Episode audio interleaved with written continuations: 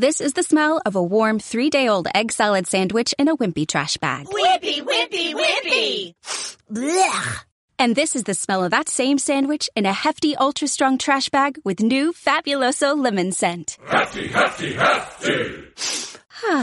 Smell the difference? When life gives you stinky, get Hefty Ultra Strong with new Fabuloso lemon scent. It smells like clean, freshly picked lemons. So no matter what's inside your trash, you can stop the stink and smell the lemon.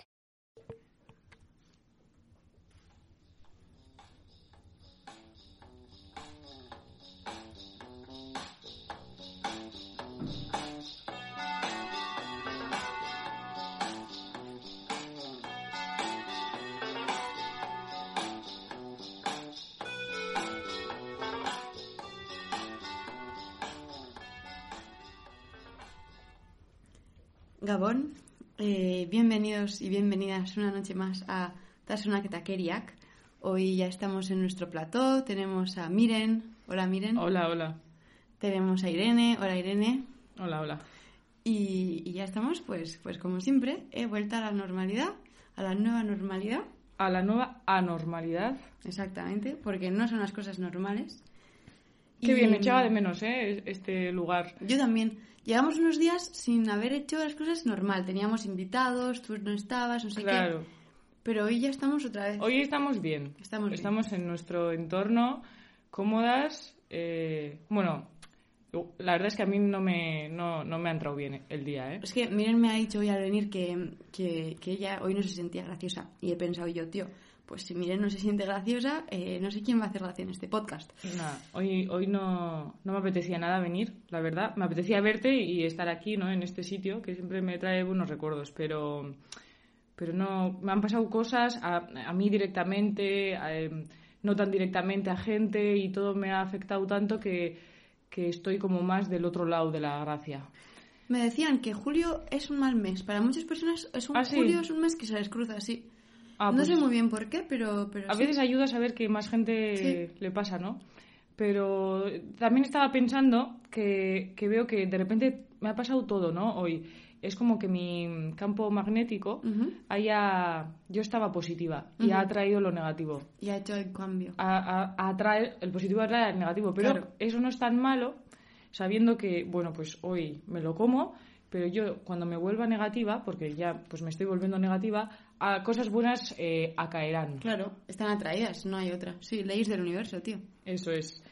Y, y nada, pues hoy igual en vez de estar graciosa estoy un poco más metafísica, más tranquila. Nostálgica, ¿no? Que dijimos en, en un episodio anterior que la nostalgia hay cosas positivas, cosas, ma- eh, cosas magnéticas. Sí, nostalgia. Cosas bueno, negativas. nostalgia yo siempre llevo un 100 gramitos. 100 gramitos, bien. Pero, pero eso, que hoy igual te toca a ti eh, hacer más chistes de la cuenta.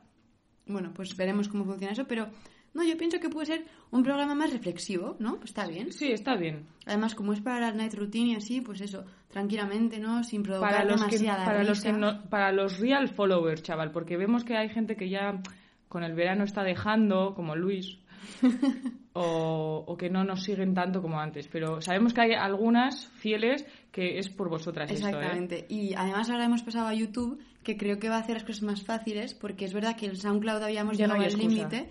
Y, y Vox hay que bajarse la, la app y tal, pues es un poco más complicado. Entonces, YouTube vamos a estar ahí y ahí vamos a subir todo y va a ser más fácil para todos, pues y todas, nuestros followers y followers, que no son muchas, pero no pasa nada.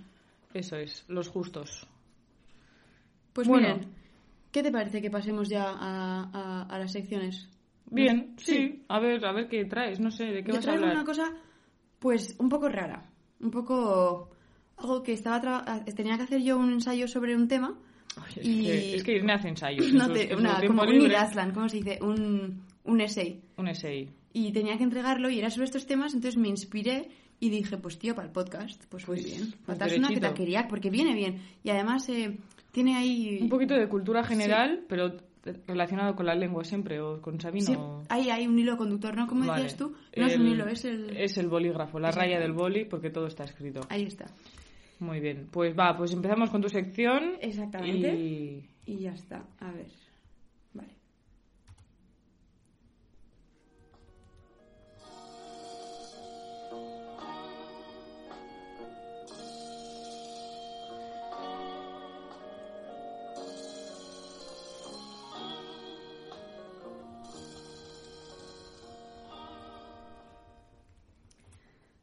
Bueno, pues hoy, eh, ya que estamos un poco melancólicas y estamos un poco pues en otro, en otro humor, ¿no? Pues os vengo a hablar de los humores. Y, y es porque en la antigua Grecia eh, se pensaba que las enfermedades estaban causadas por exceso o déficits o como desequilibrios en cuatro tipos de humores, que eran unos líquidos que pasaban por dentro nuestro. O sea que el humor eran líquidos. Sí, líquidos. Y entonces había cuatro tipos de humores, la bilis negra, la bilis amarilla, la flema y la sangre, ¿vale? Que eran como nuestros fluidos. Mm, Yo soy Y- de flema. Eres, pues ahora te voy a decir eso qué significa. Vale. Es como un poco el horóscopo, o sea, te puedes Me encanta. entender de ti. Quiero de que sigas cosas. hablando. Tú Sí. que eres de sangre. Mm, Todavía no sé, yo no me he decantado, pero me vas a decir tú igual lo que sea. Vale. Eh, entonces, eh, básicamente, el equilibrio entre estos humores cambiaba según la estación del año, cambiaba según... En julio fatal, ¿no? Los líquidos. Uf, todo transpirado. Exacto. Y luego también cambiaba con los elementos eh, fuego, aire, tierra, agua y podían eso, pues ¿Tú como... qué elemento eres? Yo antes decía que era agua, siempre he Pero dicho. no eliges tú, Irene. ¿eh? Ya. Ah, ah, dices de horóscopo. Sí, claro. Ah, ¿Escorpio qué es? O sea, yo digo que tal. Porque me gustaba, pero... Escorpio parece tierra, porque está en la Pero- tierra, pero me parece que es Agua, ¿eh? Agua. Es que es eso. Yo creo que es agua. Igual por eso, igual yo pensaba que creía que era agua, pero en realidad era el escorpio diciéndome que tú eres agua, ¿sabes? No sé. Es agua porque es como lo más básico que hay, es como no ha evolucionado. Pero es está de en otro... el desierto. Sí, y ahí sigue, y parece como de otra época, pero es porque es lo básico, Ya. los sentimientos. Y los desiertos además antes eran agua. O sea, antes está todo inundado. Uf, Entonces igual es agua. Entonces, bueno, pues también esos cuatro humores, ¿no? Y todas estas cosas determinaban un poco tu personalidad y todo, ¿sabes? Como... todo es cuatro, ¿eh? Cuatro Sí. elementos. Hay cuatro tipos de respiración. Cuatro, ¿qué más estabas diciendo? Cuatro humores. Cuatro eh, humores, Cuatro cuatro, estaciones del año.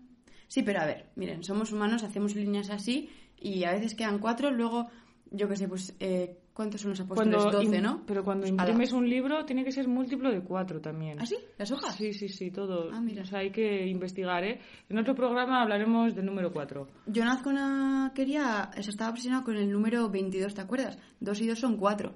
Ahí lo dejo. Vale. Ahí bueno. lo dejo. Entonces, eh, según que como humor estaba como era más estaba más presente en ti, había como cuatro tipos de temperamentos que podías tener, ¿vale? Porque además en estas épocas se hablaba mucho de humedad, frío, calor, este tipo de cosas eh, determinaban tu Bastante estado. hippies, ¿no? Sí, muy. Hipócrates, ¿eh? Tengo que decir. Hipócrates es quien hizo todo esto. Ah, un poco. vale. De él nace todo esto. Y ahora se está volviendo un poco. Entonces, bueno, los cuatro temperamentos son el colérico, que es, vale, mal temperamento, fácil de enfadar, está relacionado con la bilis amarilla, está relacionado con el verano y es el fuego como elemento. Vale. Después está el melancólico, que es abatido, somnoliento, depresivo y está relacionado con la bilis negra, con el otoño y con la tierra. Vale, pero eso qué quiere decir que cuando tú tienes bilis negra, Eso. eh, tienes ese temperamento. Cuando tienes como y- exceso de bilis negra. Vale, vale, vale. ¿Sabes? Como el desequilibrio hacia el lado de uno, porque Vale. siempre tienes todos. Claro, sí, te comportas de uno o de otro, vale. Eso a es. ver, a ver, ahora la flema, ¿no? No, primero el sanguíneo, que es Ah, vale. valiente, esperanzado, amoroso, que es la sangre, primavera, aire. Y después el flemático, que es calmado, indiferente. Joder, pues es que soy yo. Es que eres, eres. Y es eh, flema, invierno y agua, ¿eh? E- Sí. Eres agua tú, que no eres. No, yo no soy- Capricornio, ¿qué es? Tierra, pero ¿qué me has dicho? Invierno y... Eh, flema, invierno y agua. Pues sí, yo tengo muchas flemas, me gusta sacarlas. Invierno, pues, pues seré invierno, ¿no? Frialdad y agua. Bueno, a ver, tienes un poco de miedo al frío tú. Joder, tengo un miedo al frío increíble. Mm. Un miedo Igual del es por horror. eso. Igual es porque tienes tanta flema ahí como tirado para ese lado que, no sé, como que ¿Cómo se llama la eso. enfermedad, eh, la fobia al frío? Tiene un nombre. Pero un yo nombre? sé que, que tengo, que tenemos. Eh, sí, yo ya me he analizado eso y, y lo tengo. Sí, yo creo que es... es Soy valiente en general, ¿eh? Sí, sí, sí. Pero Eso es al frío no. ¿Te subiste a un árbol el otro día? Sí, pues Y mira. para eso no tienes miedo. No, no, para nada. Pero Pero, del el frío, frío, sí. Llevo el bolso lleno de calcetines. Y un forro polar Y un que no forro- suele sí. caer muy bien a todo Bueno, el mundo. vamos a seguir. Vamos, Entonces- sí, sí, está muy interesante, Irene. Sí, eh, entonces, ya desde entonces... Qué raro veía- tú hablando de cosas así como No. horóscopo y así, ¿no? Si tú eres muy... eh, que te lo cuestionas todo. Pero eso está bien, yo creo. Pero Porque era Hipócrites. Hipo- no Sí, pero Hipócrates, pero... Hipócrates. eh, no, no porque fuera él, sino porque eso es un poco como ver qué tipo de entendimiento hemos tenido sobre nosotros, nuestro cuerpo, nuestro, nuestra psicología y así en la historia. Eso me parece súper interesante. me encanta. Sí. Entonces, bueno, Entonces, ya, ya entonces, que es 200 años antes de Cristo, ¿vale? 400, perdón. eh, ya entonces como que se dejaba ver que como que tu cuerpo y en este caso el equilibrio entre los humores estaba relacionado con tu temperamento, tu forma de ser, ¿sabes? Tu, tu humor, etcétera, ¿no? O sea, tu humor en el sentido de tu personalidad, tu psique. Y, Tú sí que vas a... Miren, ya se está abriendo arriba. Entonces, eh, además de eso, eh, esto lo he dicho un poco porque me parece interesante, pero ahora voy a ya entrar un poco más al tema, y es que Hipócrates, además de decir esto, también pensaba que los órganos del cuerpo eran móviles, o sea, que se movían dentro del cuerpo. Ah, que estaban ahí de fiesta. Sí, que iban y como que... A, a Igual notaba el corazón en la garganta. Exacta- exactamente, exactamente. Claro. Seguramente igual viene de ese tipo de sensaciones. Y entonces, en particular, eh, claro, esto es bastante, bastante como, obviamente deja entrever el machismo que había en la sociedad y así, pero se pensaba que el útero, que es un órgano que solo antes de las mujeres, era móvil. Entonces, que iba como por el cuerpo de la mujer moviéndose, causando enfermedades, ¿vale? Hostia. Entonces, cuando el, cuando el útero se movía hacia arriba o hacia abajo en el cuerpo, o sea, si, si se irritaba el útero, esto podía llevar a varios tipos de síntomas, por ejemplo, delirio, colapso, en plan, te, te volvías un poco loco, ¿no? Bien. Entonces, de ahí viene la palabra histeria, que es eh, la mítica Uy, la histeria. ahí hay que hablar, ¿no? Hay que A hablar, ver, hay que hablar. Traemos a Freud. Eh, eh, vamos a mencionarle, pero no va a ser el, no va a ser el, el esto, pero tenemos la histeria que es eh, la palabra significa útero en, en griego y entonces la histeria viene de eso, de que se pensaba que una irritación del útero eh, es lo que causaba estos síntomas que se pensaba que eran exclusivos de mujeres, luego se ha visto que no Hmm. y que eran síntomas que no tenían o sea, como mover, sabemos ya que el útero no se mueve, ¿no? O sea, no se mueve en el cuerpo, por lo menos, se mueve igual ahí dentro un poco, pero, ¿sabes? No, tal. Entonces, eh, se pensaba que eso era lo que causaba estos síntomas un poco inexplicables Hmm. porque no tienen una causa clara. Entonces, bueno, eso, ¿no? Entonces, la histeria, eh, eh, com- bueno, que voy a referirme a la histeria con varios nombres, ¿vale? Seguramente habrá distinciones teóricamente mejor, pero voy a hablar de todo como si fuera Claro, lo mismo. relájate, hombre. Aquí Sí. estamos entre amigos. Disfruta. Sí, pues la histeria que voy a llamar también eh, como enfermedades psicosomáticas o psicogénicas o la conversión, que ahora voy a venir a esto, eh, son como unas enfermedades que no se, ha- no, no se sabe muy bien qué como patología orgánica, o sea, qué en el cuerpo las causa exactamente, pero, em, pero bueno, pero, pero hay muchísimos síntomas que, que, que llegan, ¿no? Por ejemplo, ¿Pero en qué te basas? ¿Qué es psicosomático? Ahora, ahora voy a explicar. Ah, Entonces, vale. por ejemplo, eh, puedes tener falta de aire, falta de visión, de oído, pérdida de la voz, ataques epilépticos que no son en realidad epilepsia, sino que no se sabe muy bien de dónde vienen, dolor en el cuello, mareos, palpitaciones, mucho, mucho tipo de síntomas que tú luego vas a un médico, te hace un montón de, de tests y no saben muy bien qué es lo que los causa, ¿no? Es un poco, es un poco una caja Y dicen, eh, bueno, pues eh, nada, tómate unos ibuprofenos y vienes la- el mes que viene. es, eso es, sí, sí. Lo meten en una caja negra y ahí lo dejan, sí. Así es. Entonces, em, entonces, a ver, ya de normal en general, tú como te sientes y así, ¿no? Igual, en plan, lo habrás notado, como tú cuando estás, pues, por ejemplo, ¿no? Cuando estás em, como muy, muy contento y así, igual empiezas a sudar, te empieza el Sí. corazón rápido, o cuando estás triste empiezas a llorar. O sea, Sí. eso es que tu emoción, tu psicología afecta en tu cuerpo. O sea, a todos Claro, nos pasa. claro, ¿Sabes? claro. Pasa que puede volverse esa relación entre cuerpo y alma que, o, o mente, que para nosotros es como un poco separada, pero en realidad, pues ahí está, porque necesariamente cuando te sientes mal, tu cuerpo como que también lo siente. Claro, sí, sí, sí, sí. La otra vez decíamos que a veces te das cuenta por, gracias al cuerpo, Eso ¿no? es, que primero va el cuerpo. Dices, estoy sudando y, y, hostia, pues igual tengo miedo. Y no quiero aceptarlo. Al frío, por ejemplo. por ejemplo. Y entonces eso, ¿no? Que mm, pues así. Entonces, eso es normal, pero es verdad que igual esa relación entre el cuerpo y Es cómo es la psicología es normi, pero puede volverse no normi, ¿vale? Puede volverse como patológica, puede volverse pues lo que se dice que es histeria o psicosom- eh, enfermedades psicosomáticas y así. Entonces, em, las enfermedades de conversión se les llama conversión porque la idea es que tú se convierte un trauma psicológico o un evento psicológico muy fuerte en un síntoma físico. Es esa conversión, ¿sabes? Entonces, de ahí viene el término conversión. Y eh, es muy interesante. Y luego, psicosomática, enfermedad psicosomática, viene de psico, en plan psique, mente, y después soma, que es cuerpo. Entonces, psicosomática, ¿sabes? Vale. Y después psicogénica, pues como genis, de, génica de génesis, de que se hace en, la- en el psique, en la cabeza, en el- tal. Bueno, entonces esto es, ah, para mí me parece una cosa muy interesante. Mm, eso, me parece extremadamente interesante. Cuanto menos interesante. Cuanto menos. Y, Y mucha gente le pareció también interesante, no voy a ser yo la primera. Entonces hubo psicoanalistas como Charcot, Paget y Freud, obviamente, que hablaron bastante de esto. Y eh, básicamente, pues bueno, llegaron a la más o menos conclusión así que cuando tú tienes un trauma o un evento psicológico que de alguna manera no es tolerable, ¿vale? Por ti, Vale. por tu persona, por tu psicología, Que te estresas. demasiado, es demasiado, te sobrepasa, entonces como que lo reprimes a una parte ahí de tu inconsciente, ahí se queda, ¿sabes? Sí. Lo has reprimido para no hacerle más caso, pero después surge, en plan, sale. Claro, y sale físicamente. Exactamente. A mí, pues yo hoy he tenido un evento, ¿cómo has dicho? Evento Traumático. traumático, sí, porque eh, ayer estu- estuvimos hablando mucho de la regla y de lo doloroso que es. Eh, hablamos mucho y todas están con la regla y hoy he pensado que yo también. Y he sentido Y ese de dolor, pensar, pero no. Eh, entonces, te entiendo, entiendo lo que dices. a todos nos pasa. Yo, no, bueno, yo también igual un poco hipocondríaca soy, que está bastante relacionado con eso, pero ahora que es época de coronavirus y así, yo a la mínima que Te he duele la garganta, algo, ¿no? he dicho, hostia, a ver, a ver. Mira, yo creo que vamos a tener todos el coronavirus, como muchas enfermedades que vamos a tener Sí. todos, y solamente, claro, pues lo que tú dices, ¿no? Nos crea un trauma en la cabeza. Pero hay que aceptarlo, ¿no? Ya. Eh, tengo aquí como.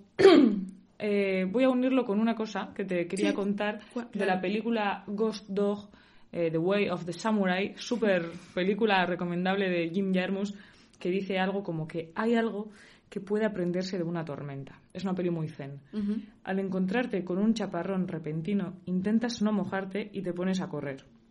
Aunque corras por debajo de las cornisas, sigues mojándote. Si lo tienes claro desde el principio, no habrá sorpresas, aunque te mojarás igual. Este concepto se puede aplicar a todas las cosas. Pues eso, vamos a tenerlo, pues entonces lo aceptas, igual no se crea ese trauma y mira, igual así lo evitas incluso.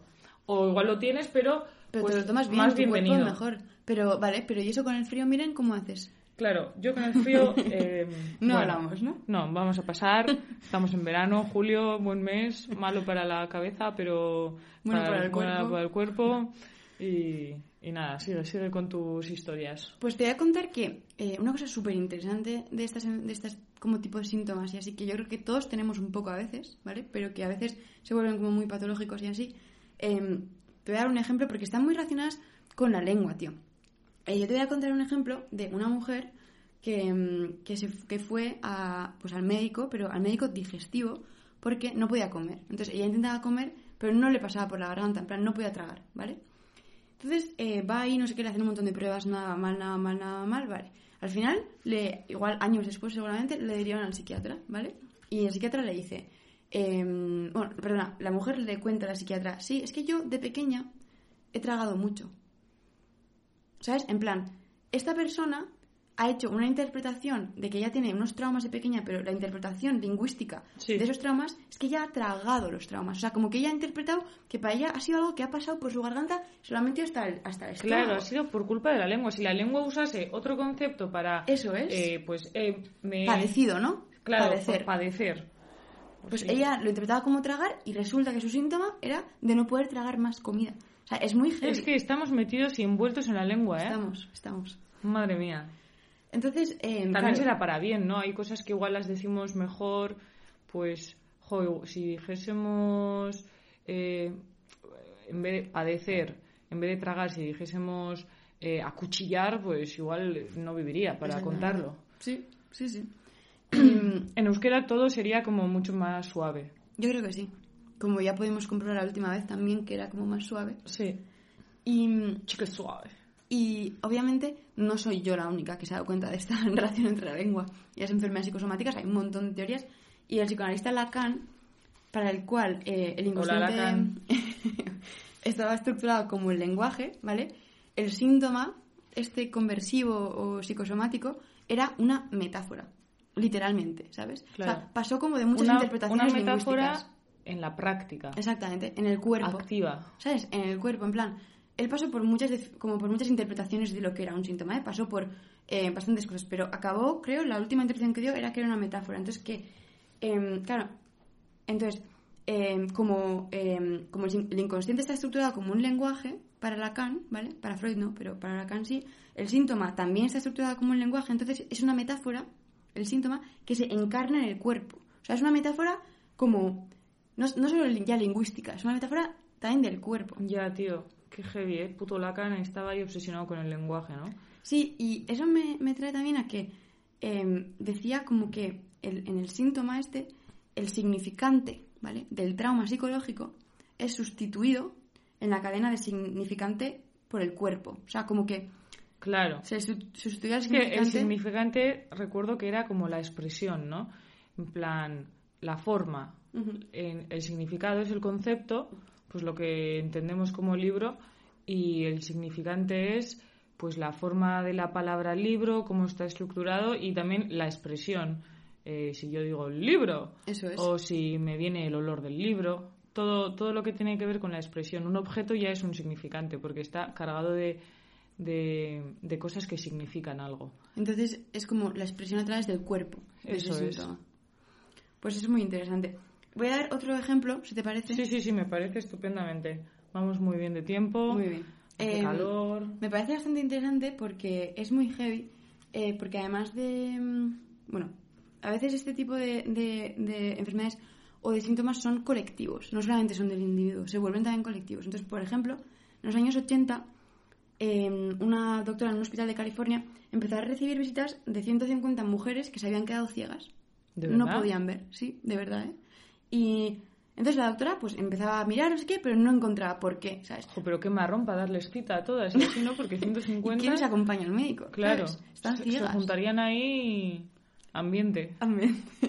Entonces, eh, en plan, lo, lo curioso era que todas las enfermas tenían una cosa en común, que no era nada como del cuerpo, sino una experiencia en común, y era que todas habían, eran refugiadas de Camboya y que habían huido de, de- de Camboya porque había eh, un partido comunista, mm, eh, como unos eh, que se llaman gemeres rojos, que mm, básicamente liberaron al país de una dictadura anterior, pero también se convirtió un poco en dictadura, entonces también hubo ejecuciones, etcétera. Entonces, todas estas mujeres habían huido de esta nueva dictadura porque em, habían visto, pues, pues de todo, masacres, ¿no? Entonces, Habían ellas- visto de todo, ¿no? Exactamente. Está la metáfora. Exactamente. Entonces, habían visto las muertes de sus Ah. familiares, habían visto ejecuciones en la plaza del pueblo, etcétera, ¿no? Entonces, eh, una de las mujeres dijo que a mí me dejó muy impactada que se había pasado, tras lo que vio, ¿vale? Se había pasado cuatro años llorando y cuando paró se había quedado ciega. Ostras. Y tío, así. Entonces, eso me pareció muy heavy. Pues esto que dices de las metáforas eh, me recuerda un poco a una cita de, de Walter Benjamin que decía que hablar conquista al pensamiento, ¿no? Porque es verdad. Y luego dice que escribir lo domina. Y para mí es verdad, porque yo, o sea, vale, lo conquistas, pero ¿cómo lo dominas? Para mí lo domino más escribiendo que hablando. Hablar es más reto y es más de conquista. Mm, es verdad. Pero para dominarlo y tal, y fluir y, y jugar con él, al final me ayuda más escribirlo, porque tienes como más margen de juego. Sí, además que, sí, como que lo, lo- lo pones ahí en escrito. Sí. En la lengua es como más efímera. En escrito está ahí, está como dominado, está como escrito. Sí. Ya, lo has Y, atado. que- y- y al escribir puedes reflexionar mucho más, porque antes de, de poner un sustantivo puedes eh, tener en la cabeza 10, pero al hablar dices la primera. Y mm, pues sí, es muy interesante. Em, bueno, tengo un par de cosas más. ¿Sigo? Sí, sigue, por favor. Vale, pues a ver. Eh, todas estas enfermedades que son, al final, eh, una cosa interesante es que son como enfermedades. O sea, una persona que igual tiene lo que se llama como ataques, entre comillas, epilépticos, que en realidad no es por una epilepsia, sino que es por un igual trauma psicológico, aunque tampoco queda claro todavía por qué es, pero son enfermedades que, o síntomas que simulan muy bien y que imitan muy bien a las enfermedades como orgánicamente identificadas. Por ejemplo, em, tú tienes un ataque epiléptico y si tú lo ves, es muy difícil distinguir una persona que tenga una epilepsia como, entre comillas, orgánicamente, que puedes decir de dónde viene, del cerebro, de aquí, otro no sé que qué. está actuando, entre comillas. No, pero es muy interesante que utilices el verbo actuar, porque eso es, es que algo- soy interesante. Sí, eres, eres, eres, eres, Eres, eres, eres, eres. Pero, pero es interesante porque hay mucha gente ha, ha visto como, eh, como la componente de actuar que tienen estas, estas enfermedades y ahora voy a decir, em, pero una cosa mala es que se piensa que igual las personas que tienen estas enfermedades o estos síntomas están simulando, ¿sabes? Pero Claro. no están simulando. Ah, pues yo sí simulo un poco a veces, ¿eh? Sí, pero tú no tienes una enfermedad. ¿Sabes? O sea, tú no... plan, tú imagínate que te quedas paralizada, miren, y no puedes mover las piernas. No puedes. ¿Sabes? E- Es grave, o sea, en plan, no es como que de repente igual, pues eso, tengas como yo, que de repente te digas, hostia, eh, noto la garganta, igual me estoy inventando que tengo dolor de garganta por el coronavirus, no sé qué. No, no, es realmente, pierdes la visión, pierdes la movilidad. O sea, es realmente como brutal. O sea, pierdes, es muy heavy. Sí, sí. Y entonces, em, eso, bueno, entonces como que toma apariencia de otras enfermedades y es interesante porque también se puede como, entre comillas, contagiar o transmitir, ¿vale? Porque es un fenómeno a veces Hostia, colectivo. No porque sea un virus, sino porque de alguna manera se, se- se va expandiendo. Entonces, em, claro, ¿cómo es posible que una idea o un factor psicológico eh, cree una parálisis, un ataque epiléptico, eh, ceguera, sordera, mudez? El poder de la metáfora, ¿no? Muy heavy, muy heavy. Y entonces, claro, pues eh, lo que una mujer que se llama Siri Hustvedt, Hostia, me suena Sí, muchísimo. es- Ah, la de los libros Sí, de sí, sexo y arte, ¿no? sí, esa, esa, em, que yo soy fan, así que recomiendo sus libros. Em, esta mujer habla de esto, he leído un artículo de ella y dice que eh, todos en sí nos podemos imaginar cómo podría ser tener un ataque epiléptico o quedarte ciego. ¿sabes? A veces tienes como una imaginación y, dices, hostia, imagínate quedarme ciego, imagínate quedarme sordo, ¿sabes? Mm. Algo así. Em, entonces, claro, esto eh, viene un poco de nuestra conciencia reflectiva en el sentido que podemos reflexionar sobre qué podría pasar en el futuro, Claro. ¿sabes? Como, Imaginación. como te he dicho antes, que yo soñé que andaba en bici y no sabía lo que era andar en bici porque no sabía que el día siguiente andé. Y además soñando. Claro. Es que yo fijo que seguro que de alguna manera aprendiste durante el sueño también a andar en bici, tío. Claro, ahí vi las instrucciones y dije, va, esto no es para tanto. Y me quité el miedo o lo que sea. Entonces, eso es como una característica, una cualidad muy humana. Y em, eso, entonces, básicamente que yo me puedo imaginar lo que sería quedarme ciega, pero no por eso me quedo ciega, ¿sabes? Claro. Ahí hay una cosa que es diferente. O yo puedo soñar con quedarme ciego o con andar en bici, pero no por eso voy a poder andar en bici. O sea, a ti Ya. te pasó, pero no tiene por qué, Claro. ¿sabes? Entonces, hay las como... circunstancias eh, perfectas. Sí, y entonces como que, claro, ¿qué relación guarda la imaginación que tenemos de cómo proyectarnos y así de qué podría pasar con esto? Pues, pues no se sabe. Entonces, eh, lo que tú decías de para Charcot, que es este psicoanalista, él dijo que había como una componente como teatral o como de actuar en las pacientes, pero no porque estuvieran como eh, no, no porque estuvieran mintiendo sobre sus síntomas, sino porque había como una componente un poco dramática. Y, y yo creo que también que igual Charcot, que les ponía a las pacientes, que eran todas mujeres en esa época, con histeria, las ponía como literalmente en un escenario delante de todo París. Qué cabrón. Y ahí les hacía como, eh, ¿sabes? Les intentaba como tener, les hacía tener ataques epilépticos o lo que sea, ¿sabes? Les hacía, les provocaba, como si fuera ¿Cómo una cura o ¿Cómo así. es? Entonces, claro, claro que tiene un componente teatral, en el sentido de que socialmente él le dio ese componente. Si ya más allá de eso hay un componente, teatral, igual, pero eso, ahí lo dejo.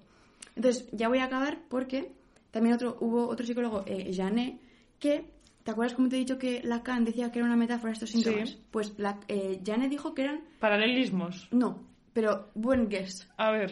eh, metonimia. Ah, mira, metonimia. ¿Qué es? Podríamos hablar un día de la metonimia que tiene meta Es verdad, y pues nos va y como anillo nos lo hemos saltado. Es verdad. Es que hay tanto que hablar. Pues para otro día lo apuntamos, pero básicamente así rápidamente es un fenómeno de cambios Fenómeno.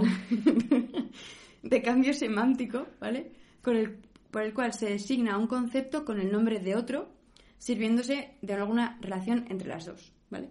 Vale, a ver, pon un ejemplo, ¿no? Eh, sí, pues eh, es algo como, vale, por ejemplo, voy a conducir un Ferrari. Claro, voy a conducir un coche, que es la marca Ferrari, pero hemos sustituido Ferrari por Ah, coche, ¿sabes? vale, pero esto es un ejemplo un poco mierda. Para chulear. Sí, para chulear. Pero, pero claro, para, para este psicólogo que, iba, que veía más allá en la metonimia, creo que lo del Ferrari, em, la, como este tipo de síntomas, para él eran como una metonimia fisiológica, o sea, del cuerpo, ¿vale? Porque la idea o pensamiento de que tus piernas te duelen, por ejemplo, provocaba una contractura en las piernas. Hmm. Entonces, para él, era, para él era una metonimia. Vale. Entonces, ahí están como dos interpretaciones lingüísticas que se han dado a estos síntomas. Me ha gustado mucho cómo has unido todo esto con la lengua, ¿eh? Pero es que Te ha está quedado unido, redondo. ¿eh? Es que no, Es no que lo ¿qué he- no, no me he unido? esforzado, ¿Qué tío. no está Esa unido? es la cosa. O sea, sin quererlo ni beberlo, estamos en la lengua.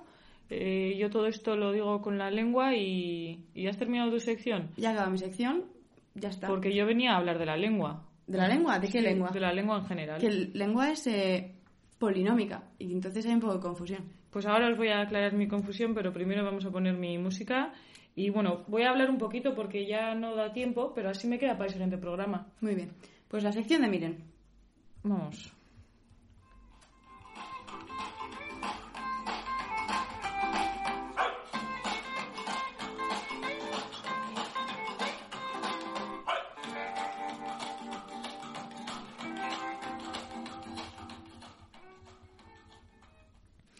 Bueno, voy a ir ya directamente al tema que es la lengua. La lengua está formada principalmente por tejido muscular esquelético cuyas fibras se entrelazan en diferentes direcciones permitiendo una gran flexibilidad y precisión de movimientos necesarios para hablar, masticar y deglutir. Mira qué palabra más. Deglutir. Deglutir. ¿Me puedes contar qué es eso?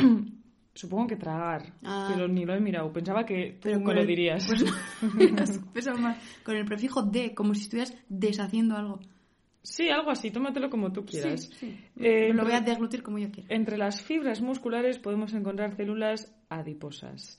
También hay Esas un- son las de la grasa. Ah, pues mira, no lo sabía, gracias. Sí, nada. Es que tú me, me... ¿Cómo se dice? Cuando dos... ¿Te quito la palabra de la lengua? No, yo quiero decir que... Qué graciosa. Que mm, cuando una pareja como que ninguno... Joder, me estoy haciendo un lío para esto. Como que... mm, ¿Te estás haciendo la lengua un lío? Me estoy haciendo la lengua un lío. Cuando uno aporta al otro Complementar, se llama. complemen- me no sé si ya se me ha Ah. olvidado lo que quería decir, fíjate. Era una... Era una... Una, un- un- un- una figura como lingüística, ¿o no? No, Ah, era vale. una cosa súper simple. Trivial. pues nada, que en la lengua también hay un epitelio dorsal y este se repliega formando unas irregularidades denominadas papilas linguales o papilas Que ahí está gustativas. gustativas, ¿no? Eso Sí. es. Eh, se conocen cuatro tipos: filiformes, foliadas, fungiformes y caliciformes. Esto me ha recordado un poco también a los, a, la- a las, a los parámetros de la lengua, ¿no? Pues metonimia, lo que hemos dicho antes. Es de- pues en la lengua, lengua, músculo que tenemos nosotros, también hay como apartados, ¿no? Podríamos, podríamos ponerle a cada una de esas, ponerle un significado lingüístico, como una figura, inventarnos figuras lingüísticas en base a esas tres pala- cuatro palabras que has ¿Quieres dicho. hacerlo? Sí. Filiforme, ¿qué, qué te sugiere? Eh, filiforme me sugiere mucho como, ¿vale? El de, de una frase, una palabra, de algo de la lengua, sacar como el hilo conductor, que es como fili, así como fino, Mm, ya. y como es que es la forma. A mí, ¿sabes lo que me ha venido? A ver. Esa también es buena. Pues como cuando de un concepto sale otro concepto y elijo, elijo, elijo, pues Muy bien. filiforme. Como fili me ha venido de mm, filial, no sé, algo Sí. familiar. Ah, sí, filial, Fili- como de sí. hijo de hijo de hijo Eso de es. hijo. Pues no sé, no sé, ahora mismo no me viene, pero tenemos un montón de palabras que han derivado y se han quedado como en una cosa que dices, pero ¿de dónde viene eso? Y es Mm. como pues de otra palabra que construimos y bla, bla, bla. Eh, ¿Foliadas te, te sugiere algo? Foliadas para mí es como hojas, ¿no? Entonces, como folia, ¿no? Entonces, tiene que ser algo em, con eso para mí. Para mí serían palabras que pronunciamos todo rápido, Ah, mira. porque van todo foliadas.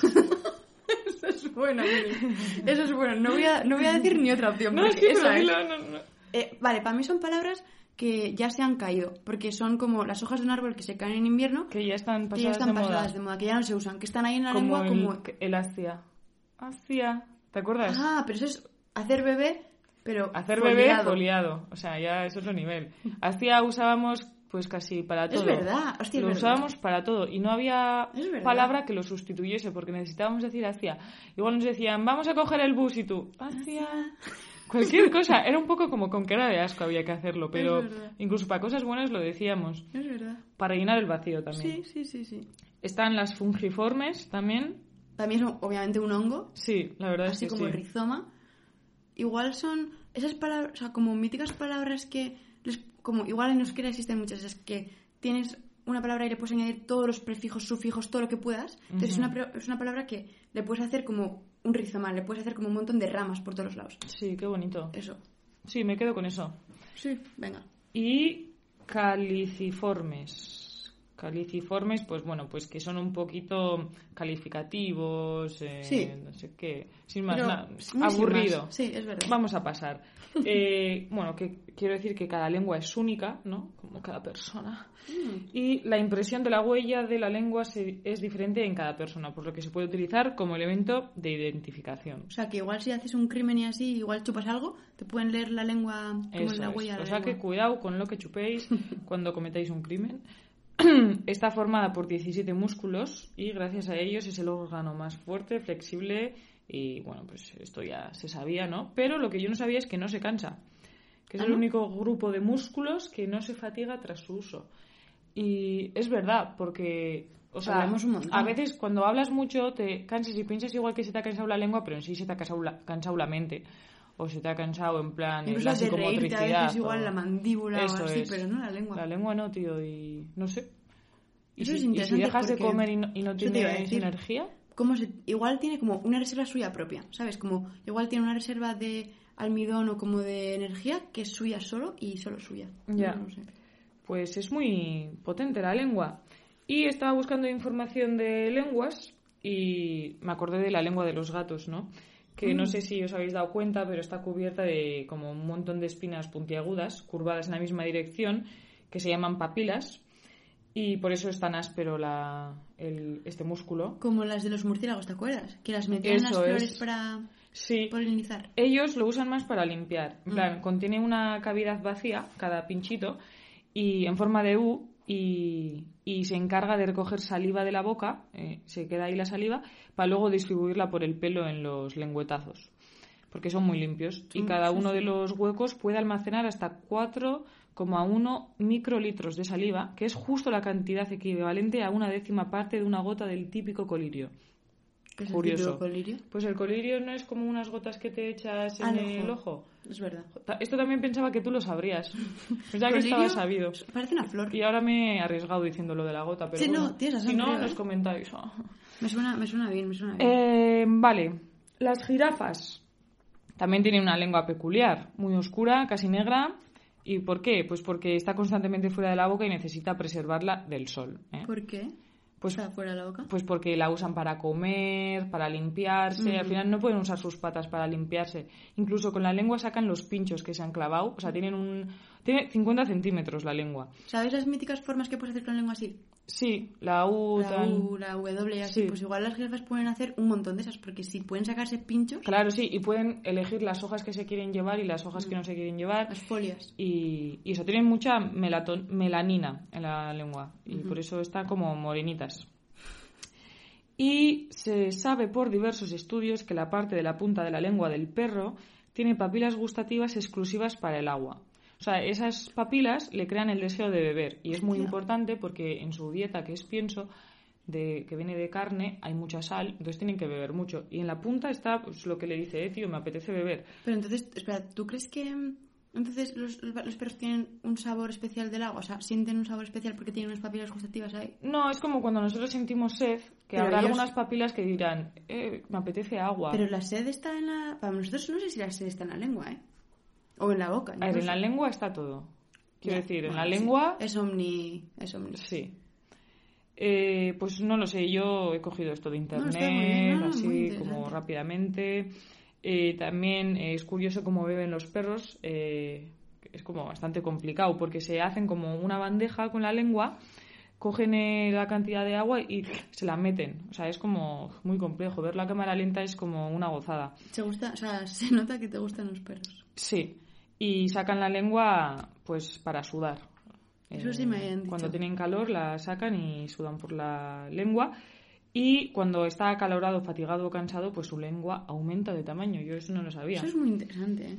Hmm. Tienen como ahí como... Los perros son como una concentración de muchas como capacidades y funciones en la lengua. Eso es muy heavy. Sí, por otro lado, eh, también les ayuda a, a que las heridas cica- cicatricen y que desinfecten mejor, debido a que el contenido de la baba del perro en ácido ascor- ascórbico, eso sabes lo que es, Espero esp- Estaba esperando que no me preguntaras eso. hace reacción con los nitratos de la piel formando pequeñas concentraciones de monóxido de nitrógeno que ayudan. Y ahí he puesto un punto. Yo no sé ¿Ayudan si termina ahí la frase. No sabemos. Ayudan en general. Un perro está bien. ¿Por qué? Pues porque tiene esos ascórbicos que ayudan. Eh, entonces ahora diríamos, jo, pues vamos a usar la saliva de los perros para nuestras heridas, no sé qué, pero cuidado, aquí en internet también han visto que eso sería como peligroso Don't try at home. y han dicho que también la excesiva humedad en las heridas hace que no se curen rápidamente y puedan provocar mayores trastornos como infecciones o metáforas o metonimias. Y yo creo que no me ha dado tiempo a decirlo todo. Eh, iba a terminar hablando de aliens, que no tiene nada que ver, pero ya lo explicaré por Pero qué en el siguiente bien. programa. Nos va a entrar bien los aliens en el siguiente En el programa. siguiente programa, sí.